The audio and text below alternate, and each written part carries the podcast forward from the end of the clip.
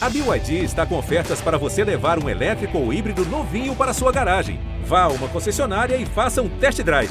BYD, construa seus sonhos. Seguinte, eu tô mandando o Bessia junto com o papel.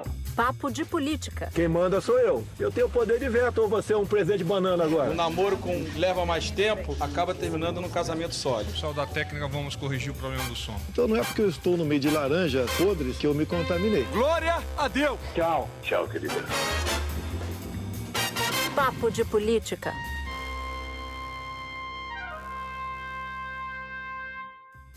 Começa agora o Papo de Política, a nossa conversa semanal sobre os principais lances da política brasileira. Aqui comigo, Júlia Dualib. Oi. Andréa Sadi. Olá. Bom, semana de articulação intensa na disputa pela presidência da Câmara e do Senado. A situação está mais quente na Câmara nesse momento. E também foi uma semana intensa na discussão sobre a vacina alguns avanços, outros recuos. O presidente Bolsonaro fez um discurso mais ameno num dia, numa solenidade no Palácio do Planalto, mas na véspera se colocou ali como uma espécie de líder do movimento anti-vacina. Então já queria abrir a nossa conversa falando da disputa da Câmara, porque a Andrea falou na sexta-feira, que é quando a gente está gravando o pódio, esse episódio, com o Rodrigo Maia, que disparou a Andréia contra o presidente Bolsonaro. Explica pra gente o que, que aconteceu. Mais um capítulo dessa briga do Rodrigo Maia com o presidente Bolsonaro, dessa vez por conta do auxílio emergencial. Mas, na verdade, o pano de fundo de tudo isso é a sucessão na Câmara, é toda essa discussão da disputa que vai acontecer em fevereiro, que o que a gente tem claro hoje é, de que, é que o, o Bolsonaro tem Rodrigo Maia como oposição e vice-versa. Então, o que, aconteceu para a gente situar quem está ouvindo a gente? O presidente Bolsonaro foi às, a, às suas redes sociais, por meio de uma live, dizer que quem estava cobrando, que não ia ter o 13 terceiro para o Bolsa Família neste ano, tinha que cobrar de Rodrigo Maia, porque, segundo Bolsonaro, Maia deixou essa medida provisória caducar. Maia não gostou nada disso, pelo contrário, subiu o tom quando procurado é, a respeito dessa declaração de Bolsonaro e disse que o presidente mente, que ele não votou porque era uma, uma articulação feita com a equipe econômica, com o governo federal, mas que não tinha problema. Se o presidente queria votar o 13 terceiro, ele, Rodrigo Maia, ia pautar essa medida provisória para sexta-feira, é, da, da última semana antes do recesso parlamentar. O que, que acontece? Agora saem todos os bombeiros do governo tentando acalmar o Rodrigo Maia, tentando retirar isso de pauta, porque não tem dinheiro para você conseguir atender um projeto desses. E a gente viu toda a discussão do, da falta do da, da ausência do financiamento, da definição do financiamento do auxílio emergencial que acaba agora em dezembro.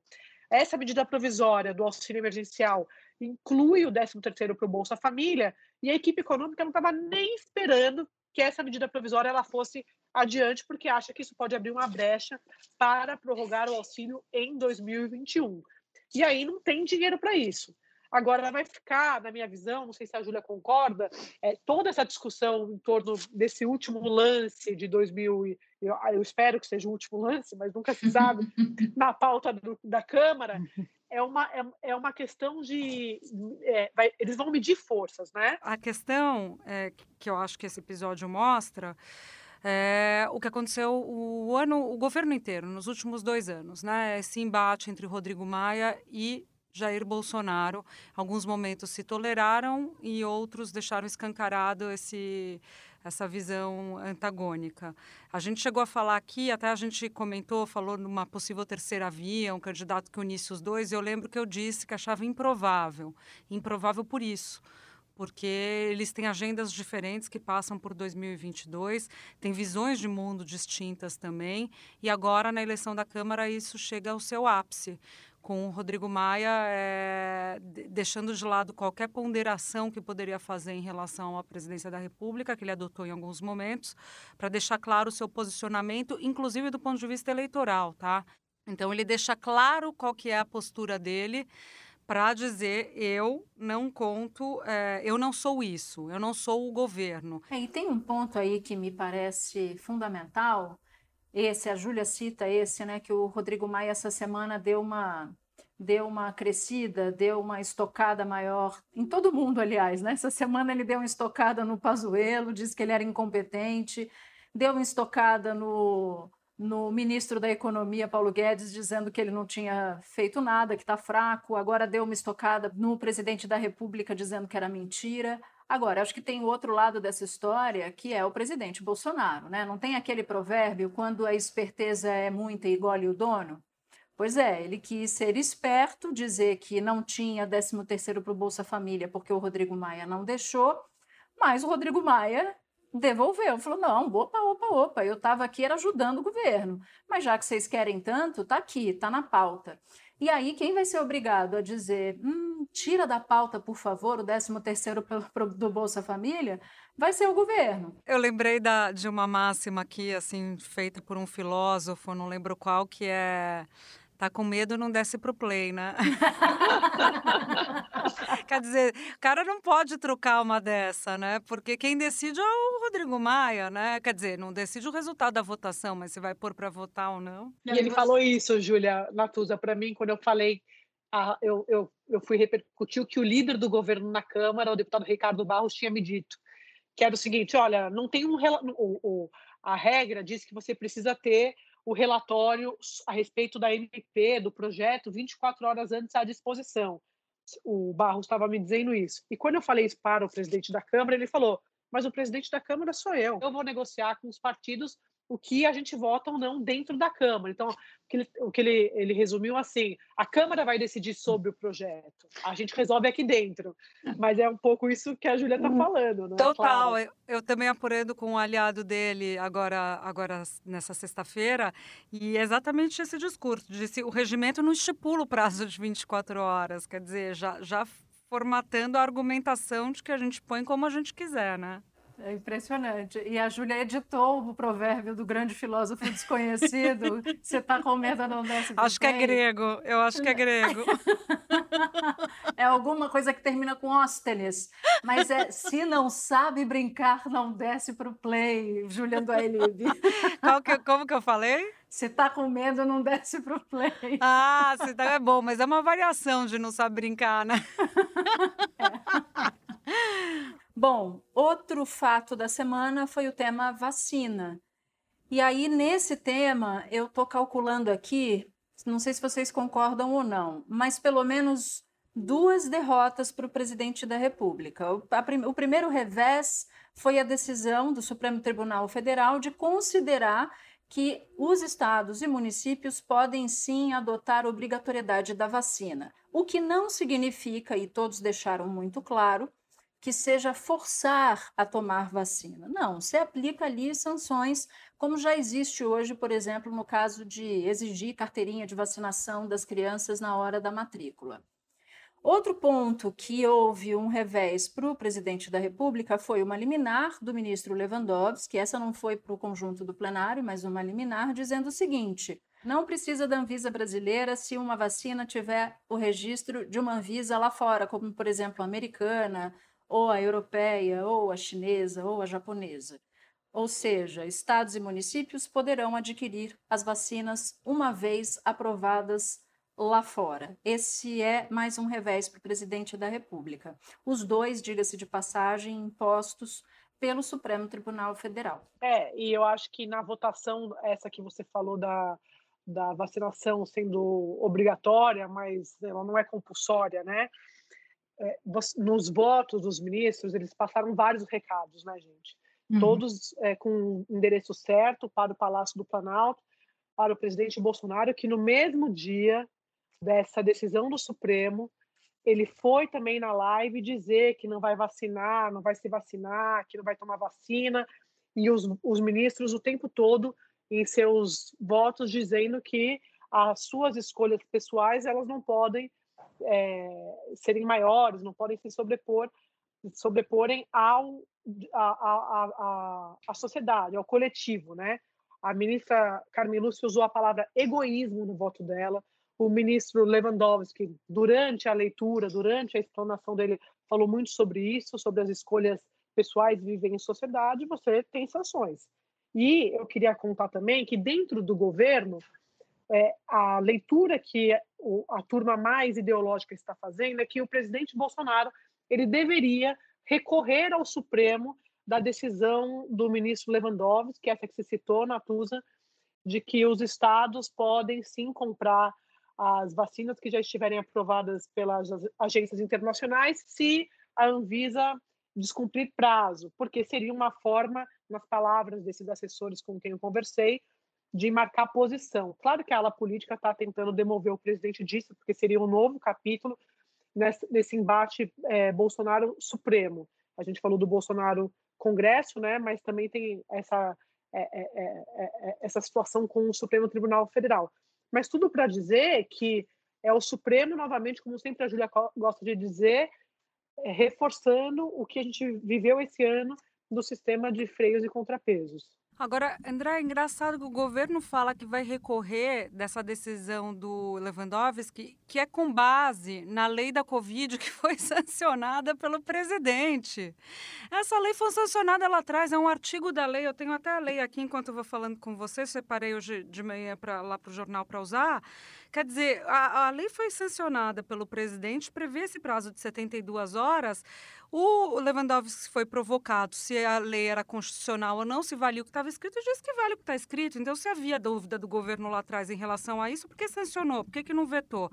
Está aqui no seu artigo 8 autorização excepcional e temporária para importação de medicamentos. Depois a MP vai falar em vacina, mas a lei já fala em medicamentos, eh, equipamentos e insumos da área da saúde, sujeitos à, à, à vigilância sanitária sem registro na Anvisa. Está lá e cita as quatro agências mas note que eu disse que são os assessores da ala ideológica. Seja, Matou, né? Seria um discurso, uma posição política, né? Só para para entregar alguma coisa para esse grupo que, que quer manter a narrativa, gente. É uma questão de narrativa. Porque a turma da política tá, pelo amor de Deus, deixa disso, deixa tocar. Claro, porque, porque deixa de fazer sentido. Só queria destacar, então, primeira manifestação de Nunes Marques, né, Andréia? Que você já tinha falado isso, a gente conversando, como o presidente tem elogiado ele em outras votações. Então, a impressão que se causa é que ele, de fato, está alinhado né, ao que o presidente espera. A expectativa do presidente, basta lembrar que recentemente ele foi o único que entendeu que Maia não poderia ser candidato à reeleição e Alcolumbre, que é o que o governo queria, poderia, né? Agora, é, ontem ele foi o único que conseguiu ver ali, fez uma leitura de que Estado e município não podem dispor sobre vacinação, é, o Faquin falou que, em caso de omissão do Estado, a Constituição não permite o Estado cruzar os braços, então o Estado e o município teriam que entrar para suprir essa falta, mas ele entendeu que não pode, que é só a União e que ainda assim tem que fazer uma campanha de conscientização antes do, da vacinação ser obrigatória. É o que a Natuza falou, a vacinação já é nesse sentido da obrigatoriedade, ela já existe, se consta do Plano Nacional de Imunização, ela é obrigatória. É, não significa que vão te tirar de casa ou puxar pelos cabelos, como o Fux falou, mas significa que se você não fizer, você vai ter sanção. Bom, destacando esse, essa questão do Nunes Marques, a última coisa que eu queria falar rapidinho é, gente, passou meio batido, mas a votação do o, o, voto do relatório do ministro Barroso foi histórico, histórico. O ministro Barroso é, fez um relatório sobre a, sobre a obrigatoriedade de vacinar as crianças, se os pais podem decidir que não vão vacinar a criança, e foi unânime. O STF, na sua, no seu conjunto, deu um chega para lá nessa campanha anti-vacinação, é, nessa campanha que flerta com o terraplanismo e diz que não. Sim para a ciência foi acompanhado por todos os ministros. Os pais não têm o direito de colocar a vida dos seus filhos em risco e mais, colocar a vida de outras crianças em risco. É, essa, esse para mim foi um dos, dos, pontos altos mesmo do, da sessão. O que me chamou a atenção, já que a Júlia citou o Nunes Marques, o indicado pelo presidente Bolsonaro, a quem o presidente Bolsonaro elogiou nos últimos dias o voto dele nessa, nessa sessão, é de como os votos de Nunes Marques são bem sintonizados com os anseios do presidente Bolsonaro, né? Ele não teve, me parece que ele não tem muita preocupação de estabelecer uma diferença. Eu acho que ele está bem confortável votando como o presidente Bolsonaro deseja. Bom, quando o presidente Bolsonaro foi fazer a indicação do Nunes Marques, ele deixou claro que antes de decidir o nome, ele já tinha o perfil, né? Ele queria alguém que fosse alinhado a ele, que fosse alguém com quem ele pudesse sentar, tomar uma cerveja. Ele falou é, em tom de brincadeira isso algumas vezes. Muitas pessoas achavam que seria o ministro André Mendonça, o ministro Jorge Oliveira, enfim. Foi surpresa a indicação do Nunes Marques. Mas por que, que eu estou lembrando de tudo isso? Porque o presidente Bolsonaro, para diferentes cargos e postos importantes da República, como a Procuradoria-Geral da República, seja uma vaga para o Supremo ou até a presidência da Câmara, ele quer candidatos que, na prática, espelhem o que ele defende como bandeira, o que for, foram itens da sua campanha ou são itens da sua agenda como governante.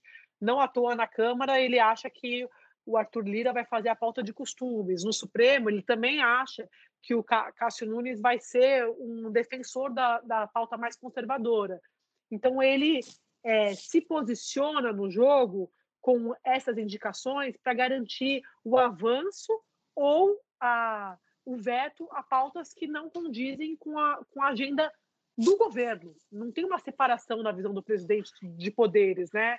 A impressão que fica para a gente é essa. Uhum. Ele, o próprio Augusto Aras, na PGR, o governo tem certeza, nos bastidores, o tempo todo, que se bater alguma coisa lá, o Aras vai atuar para não é, prejudicar o governo federal. O que o Aras nega, diz que não tem nenhum tipo de blindagem ao presidente da República, que o MP ele é independente, que ele faz as coisas de acordo com a Constituição. Eu já conversei várias vezes com o procurador sobre isso, ele disse que a, a, a lei dele, o, que, o mantra da vida dele é a Constituição, mas para dar os dois lados, é claro, mas existe essa avaliação de vários políticos e vários ministros do Supremo. Você sabe que eu estava me lembrando aqui do enquanto a Andrea falava, eu dava uma viajada porque eu não tenho trilha da semana ainda. eu fiquei com o ouvido ouvindo sobre o Aras e o outro ouvido tentando aqui mentalmente pensar numa trilha da semana, mas já pensei. Bom, olha só, gente, não acaba quando termina, né? Então a gente ainda vai ver muita confusão em torno, em torno da vacina, infelizmente mas eu respiro aliviada porque o Supremo, na minha opinião, tomou decisões em relação à vacina, em relação à pandemia, o Supremo tomou decisões que vão na linha na linha que a maior parte da, da sociedade, pelo menos, anseia. Mas só para só finalizar uma coisa, estava aqui pensando, por que, que o presidente Bolsonaro, num dia, diz que ele não vai se vacinar e no dia seguinte ele faz um discurso quase conciliador, não, não chega a ser conciliador. Eu não estava entendendo qual era a estratégia, mas aí um auxiliar dele me explicou. Quando o presidente diz uma coisa num dia e outra no outro, num dia ele fala numa situação em que ele está mais à vontade, e no dia seguinte ele fala algo mais contido, mais, mais institucional, mais cerimonioso, por assim dizer, é que o presidente, quando faz essa, dá esse sinal duplo, o sinal que ele dá no sentido de ser anti-vacina, esse sinal já é importante para ativar o movimento anti-vacina, do qual o presidente Bolsonaro faz parte, porque toda a base dele, mais ideológica, faz propaganda contra a vacina. Uma parte desse grupo dissemina informação, dissemina conteúdo falso contra a vacinação, com toda sorte de teoria conspiratória. Então, quando ele diz uma coisa e no outro dia ele fala, não, o Brasil está todo mundo junto, etc. e tal, o estrago da primeira declaração já foi feito. Então, as redes dele já estão ativadas, já estão animadas a produzir o conteúdo e a divulgar que o presidente, o presidente da República acredita na vacina. O governo está colocando uma retórica em curso que é a seguinte: um Brasil unido, um plano nacional de imunização, todo mundo junto, vamos adquirir todas as vacinas que a gente quer, que a gente que tiverem, né? Todas as vacinas possíveis. E eu acho que a obrigação nossa como jornalistas é lembrar o que aconteceu recentemente.